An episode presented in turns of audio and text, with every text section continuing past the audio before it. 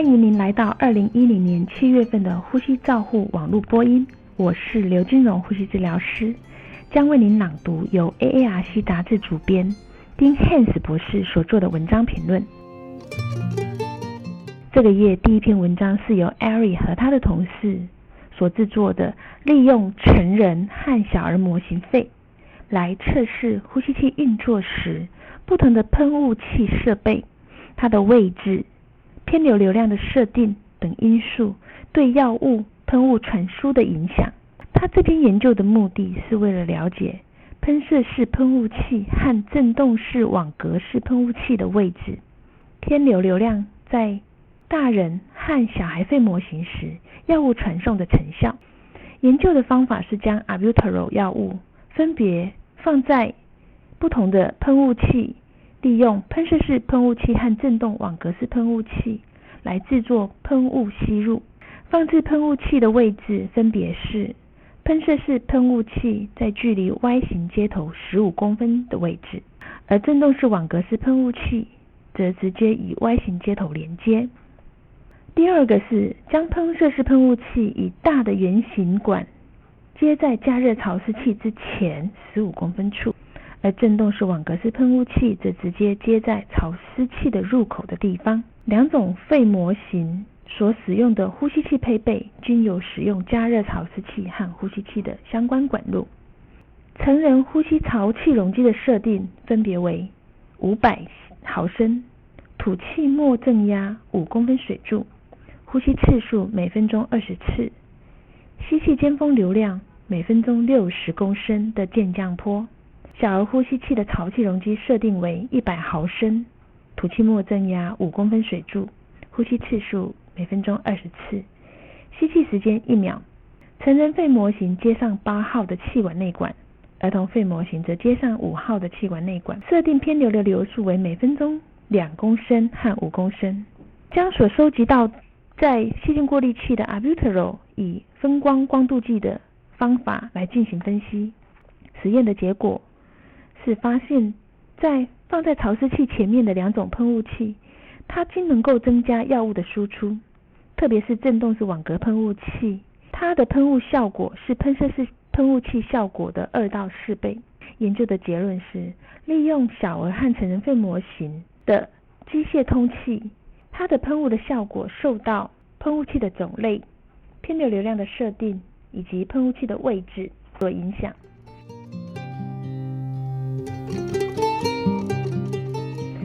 下一篇文章是由 Ari 等人所制造的，它的题目是在成人机械通气的时候，吸入喷雾器在有加湿跟没有加湿的管路中的成效评估。它的目的是想要了解喷射式喷雾器、振动式网格式喷雾器、超音波喷雾器及定剂量吸入剂加上辅药敲这四种常用不同类型的喷雾设备，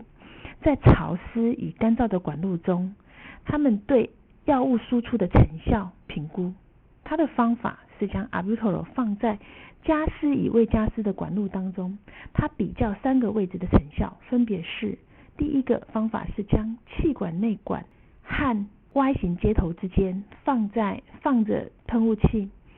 另外第二个是距离 Y 型接头十五公分处；第三个是距离呼吸器十五公分处。在这项研究中，使用成人模型的呼吸器。分别在管路中收集这种药物，以分光光度计进行药物的浓度的分析，然后计算出药物剂量的百分比。结果发现，振动式网格式喷雾器、超音波喷雾器和合并使用辅药枪的定剂量喷雾器，在距离 Y 型接头十五公分的地方效果是最好的。喷射式喷雾器则在呼吸器十五公分处是效果是最好的。未加湿的管路比加湿的管路的传送效果效益要多上两倍以上。定剂量喷雾器合并使用除药枪，在干燥的管路，它的药物的传送远远高于潮湿的管路。所以作者的结论是，使用呼吸器的药物传送的最佳状态取决于喷雾器的产生器、呼吸器的管路潮湿与否以及。喷雾产生器的放置的位置。接下来下一篇我们要介绍改善转送时气道紧急气道设备的改善专案，是由 Wilkes 等人所提出来的。作者们假设，使用多个小型的袋子来做传送气体设备的方法，将有助于设备快速定位，而且可以减少表面污染的危险。他们购买了体积比较小，而且分隔袋子的尼龙喉头镜，维持整个设备的井然有序。他们同时将以前所用的旧袋子和现在新的尼龙袋子加以归类，并且称重，并且安排了十四个临床医师执行插管模型，在这两种情境时担任紧急气道的咨询者。结果发现，新的袋子内比较容易被临床人员找到，大概是二十二秒，而旧的袋子比较长，需要三十九秒。他们将袋子做细菌培养，旧的袋子长凝固酶阴性葡萄球菌、肠球菌属、芽孢杆菌属。阿法溶血链球菌、非溶血性链球菌以及第二型的葡萄球菌，将新的袋子在使用前清洁前培养长出罕见的曲菌种，但是在清洁后，他们在做细菌培养就没有长菌了。所以作者的结论是，这种尼龙袋子携带方便，容易寻找。并且比较减少滋细菌滋生的散播。下一篇文章是由 Brown Startmans 和他的同事所提出来的一项介入措施，来改善呼吸治疗对临终照护的舒适度。作者发展了一个跨领域、跨学科的课程，将职业的呼吸治疗师引进伦理及临终照护的议题中，并且用专门的调查工具来评估这个整个计划。他的方法是一个方便取样这种。参加参加这次训练的呼吸治疗师来自于大学教学医院以及邻近的社区医院。他们参加为期一天的互动式的课程，其中包括了角色扮演和教学方法。在计划前后，他们完成问卷，内容包括临终照护中的能力和角色、知识的指数。共有七十八位呼吸治疗师参与这项问卷，并完成这项问卷。几乎所有的呼吸治疗师都面临过临终照护的情形，但是大部分的呼吸治疗师都没有接受过这样子的专业训练，对于处理这种情形也感到非常的不安，设备不足。其中有三分之一的人压力来自于治疗的撤回，结果他们对临终照顾的能力以及临终照顾的角色认知，在经过一天的训练课程之后，他们都有所增加。对于呼吸照顾的知识也有改进，所以作者的结论是一天的互动性的教育可以短期改善呼吸治疗师这种处理自信的能力以及临终照护的角色认知。下一篇文章是由 Gilling 等人所提出来的，使用间歇正压呼吸治疗对神经肌肉病人的短期效应。作者针对神经肌肉疾病病人进行了一项短期前瞻性的生理研究，测定间歇正压呼吸合并束缚带和没有束缚带这些病人在区域性通气的影响。他的方法是以面罩式的间歇正压性呼吸，连续使用三十次的深呼吸，压力设定在三十公分水柱，其中仰躺十次，侧卧十次，还有右侧卧十次。每个病人在接受每次的 IPP 治疗的时候，以随机的方式使用束缚带和不使用束缚带，两者间隔一天。使用 IPPB 后追踪三小时。肺部换气的测量是利用电阻抗电脑断层摄影法测量四个肺象限的通气量，其中每一个深呼吸后还测量了基准潮气容积和吐气潮气容积。主要的结果。是使用三小时后能够维持住通气局部的通气量，使用间歇性正压呼吸三小时后，总体电阻抗潮气容积仍能能够维持高于基准量。三小时研究之后结束，在使用束缚带和总体局部的电阻抗潮气容积有明显增高的区域通气量并没有明显的改善。在仰躺的姿势使用 IPPB。前肺区的电阻抗潮气容积明显的比后肺区大。仰卧位使用间歇性正压呼吸时，中位数和四分位数的潮气容积范围从零点二五增加到一点五升，局部通气量并没有任何差异。作者的结论是，对于神经肌肉疾病来讲，以仰躺接受 IPV 治疗，不论有无合并使用束缚带，都比左侧卧和右侧卧更能够增加前肺区的通气量。借着束缚带的使用，可以接受 I IPPB 后三小时，通气量高于基准值，效果比维持的更好。下一篇要介绍 Scott 等人所制作的 Easy One 吸带式肺量通气肺量计之四年校正稳定性。Easy One 超音波流速感应肺量计是在二零零二年。被临床中心指定使用在世贸中心的员工和医疗筛选计划中。该筛选计划的品质控制是要求每台肺量计都要每天检查它的吸气、吐气容积的标准性，而且每周必须检查它的流量、线性的准确性。校正的检查结果传送到中央资料库去做分析。它的资料从二零零三年二月收集到二零零七年三月。总共收集了三十四个肺量计，五千个校正结果，单数校正平均误差为吐气负二毫升，吸气负十毫升。九十八 percent 的吸气和九十七 percent 的吸气校正均在三 percent 的校准范围之内。根据三数校正的结果，并没有显著的非线性关系，所以作者给的结论是。，EZ One 的吸气和呼气容积都能够维持在优于三 percent 的准确范围之内至少四年。对 EZ One 进行常规的多多数容积的检查可能是没有必要的。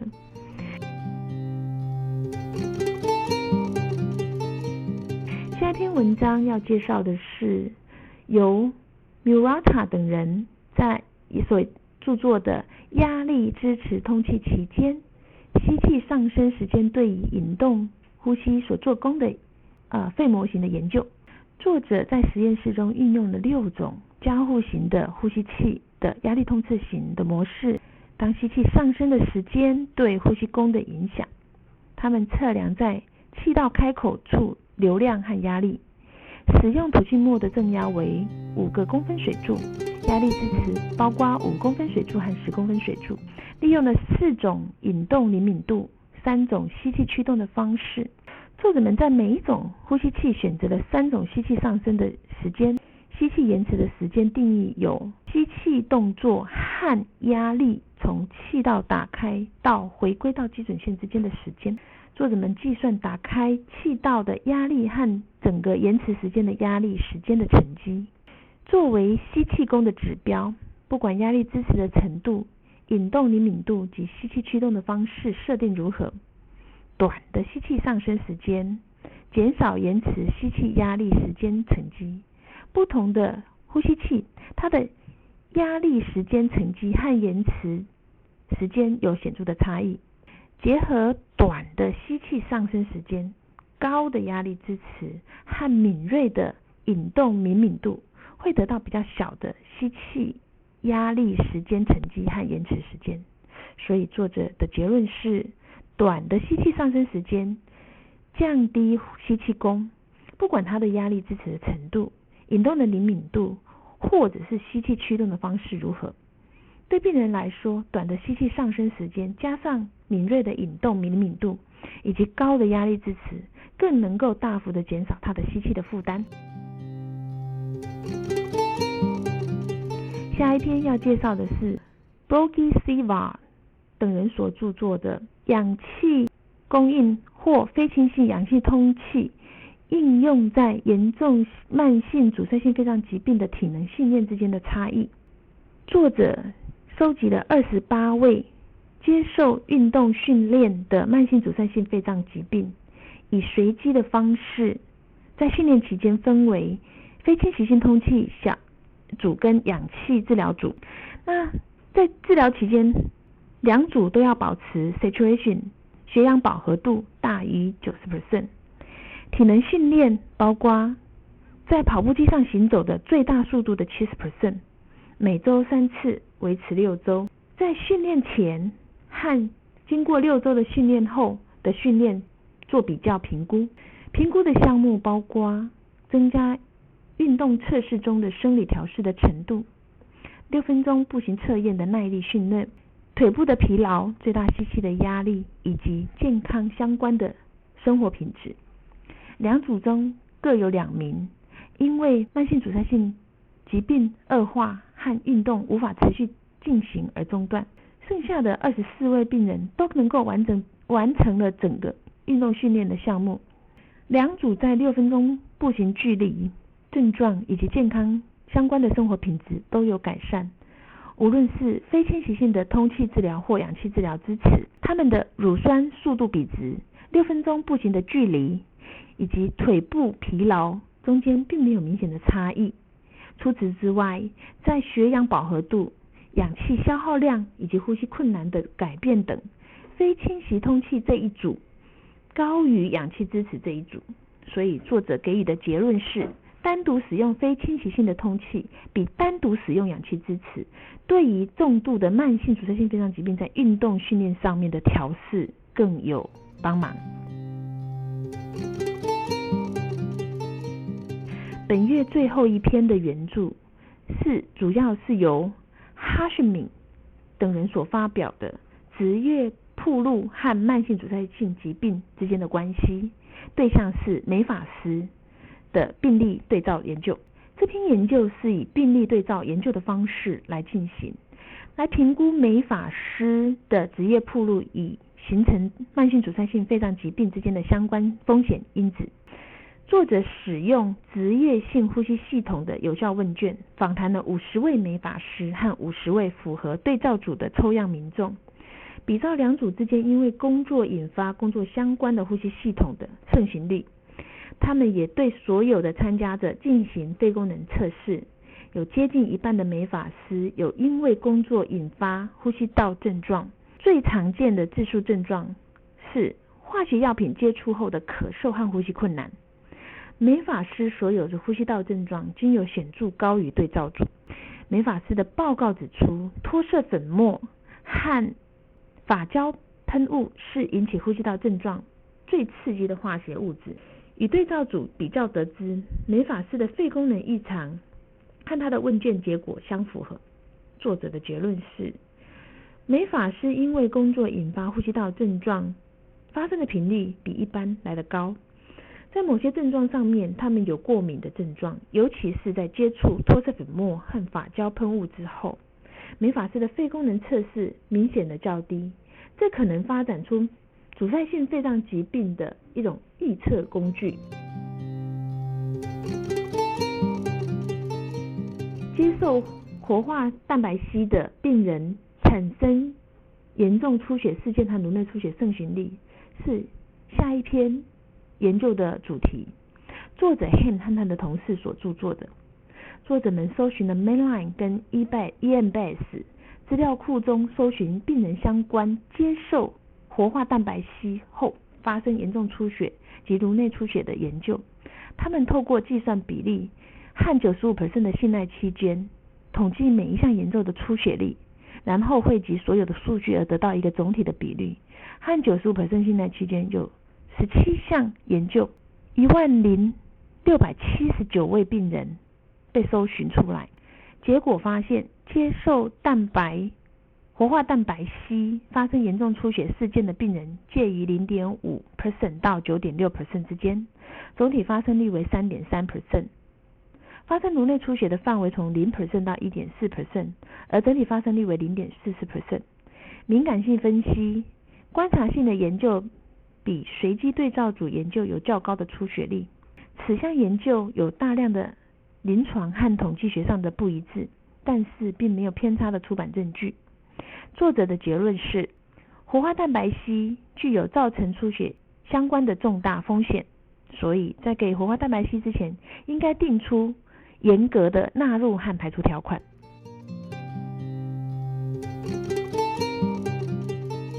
第三十六届 Donuts Egan's 的科学纪念演讲，由 Rubin 提出了他相关的一些文章。标题为《空气和灵魂》，科学与喷雾治疗的应用报告。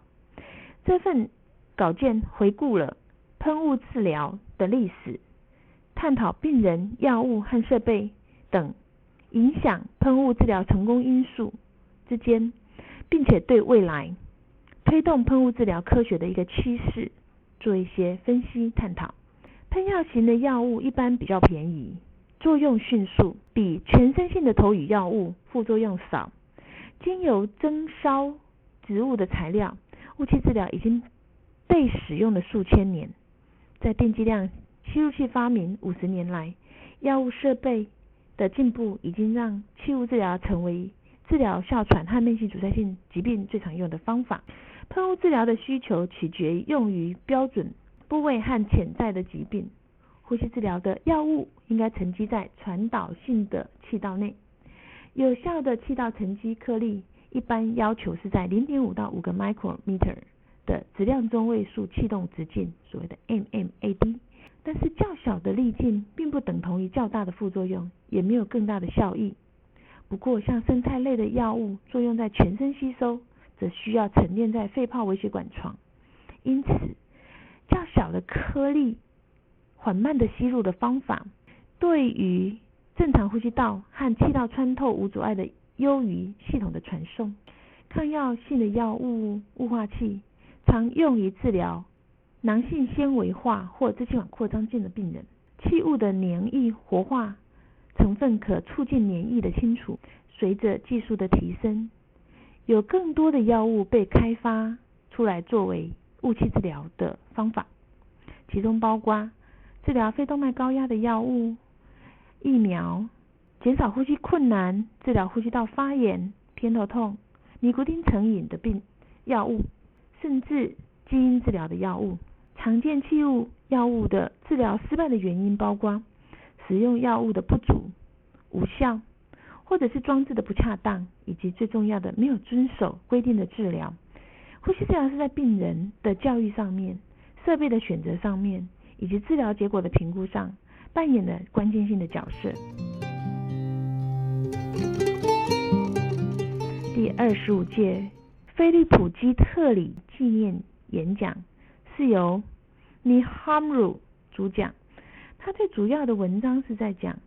在加护病房中的病人安全、医疗品质以及知识的转移。在完成了某些证明新疗法的益处的临床研究，并且将这些新疗法实践于常规作业之中，它期间存在了极大的落差。这些差距明显的影响着病人安全和医疗品质。知识转移对于阐述这种差异是非常重要的，但是对于评估何者才是最重要的有效的知识转移的方式还没有定论。对于知识转移的模型。它所执行的实例的描述，我们可以认知到如何进一步的有系统的方法，以证据为基础的介入方式，借以改善安全、品质、病人的结果。如想进一步了解原文内容或期刊过去议题，请上美国呼吸照护期刊网站 www 点 rcjournal 点 com。您也可以由网络上订阅，自动收到未来的网络广播议题。再见。